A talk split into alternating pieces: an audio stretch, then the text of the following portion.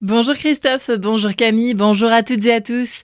Les études à l'heure du numérique, 64 000 ordinateurs sont en train d'être distribués aux lycéens de la région. Une opération menée par le Grand Est jusqu'au 26 septembre prochain et qui a pour objectif de favoriser l'égalité des chances. Près de 3 000 manuels et ressources pédagogiques en ligne sont aussi mises à disposition des élèves. Au total, cette distribution représente un investissement annuel de 37 000 millions d'euros pour la collectivité. 19 Alsaciens pour défendre les couleurs de la région Grand Est toujours.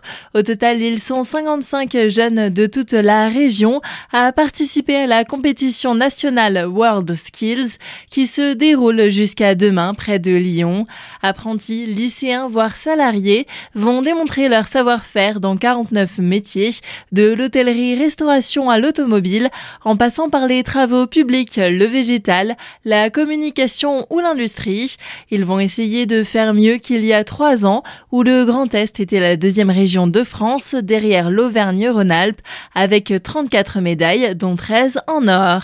Visite ministérielle aujourd'hui en Alsace. Stanislas Guérini, ministre de la Transformation et de la Fonction publique, sera présent aujourd'hui à l'occasion de la vague de labellisation d'une quarantaine de nouvelles structures France Service.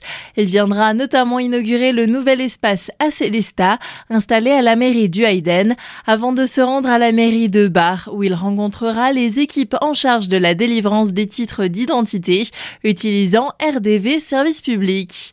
Vers une nouvelle offre culturelle itinérante du côté du RID de Markelsheim, lors du conseil communautaire de ce mercredi, les élus ont approuvé la candidature à l'appel à projet régional pour développer une microfolie, un dispositif numérique qui propose des contenus culturels, ludiques et technologiques des visites virtuelles de 12 musées nationaux comme le Louvre sont notamment proposées.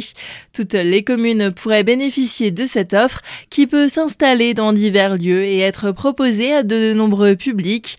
Les précisions du président de la communauté de communes du Ride de Markelsheim, Frédéric Pfligersdorfer. On songe en particulier bien évidemment aux enfants, mais on a également euh, une attention portée par hypothèse aux résidents des EHPAD qui permet à ce type de public d'avoir accès quand même à des prestations de qualité. Il y a aussi un enjeu euh, de permettre et de mettre à disposition là aussi l'outil interactif au monde associatif, à la communauté éducative. Puis évidemment au niveau de la communauté de communes, il y a un enjeu d'aménagement du territoire, de solidarité, puisque tout le monde peut prétendre euh, recevoir, accueillir cette micro-folie. Évidemment, c'est que tout le monde s'approprie euh, cet outil et qu'il devienne euh, d'une certaine façon euh, commun au niveau de l'ensemble des publics. La communauté de communes pourrait bénéficier de deux dispositifs, l'un itinérant à l'échelle de la collectivité et le second fixe au sein de la salle de cinéma de la MJC de Markelsheim.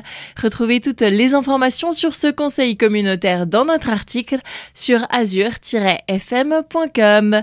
40e édition des Journées européennes du patrimoine ce week-end. Une manifestation qui sera célébrée sur de nombreuses communes du territoire. À cette occasion, la préfecture du Haut-Rhin à Sera ouverte au public demain de 14h à 17h30 avec des visites guidées. D'autres animations sont encore proposées au sein de la ville et de ses musées. Différents sites de la collectivité européenne d'Alsace seront aussi ouverts au public, animés de quelques activités. Ce week-end, il y aura aussi de quoi faire dans la vallée de la Bruche grâce à la première édition de la fête du sport, du bien-être et de la santé.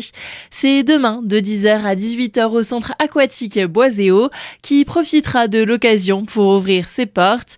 Une multitude d'activités aquatiques seront proposées au tarif d'une entrée simple mais sur réservation.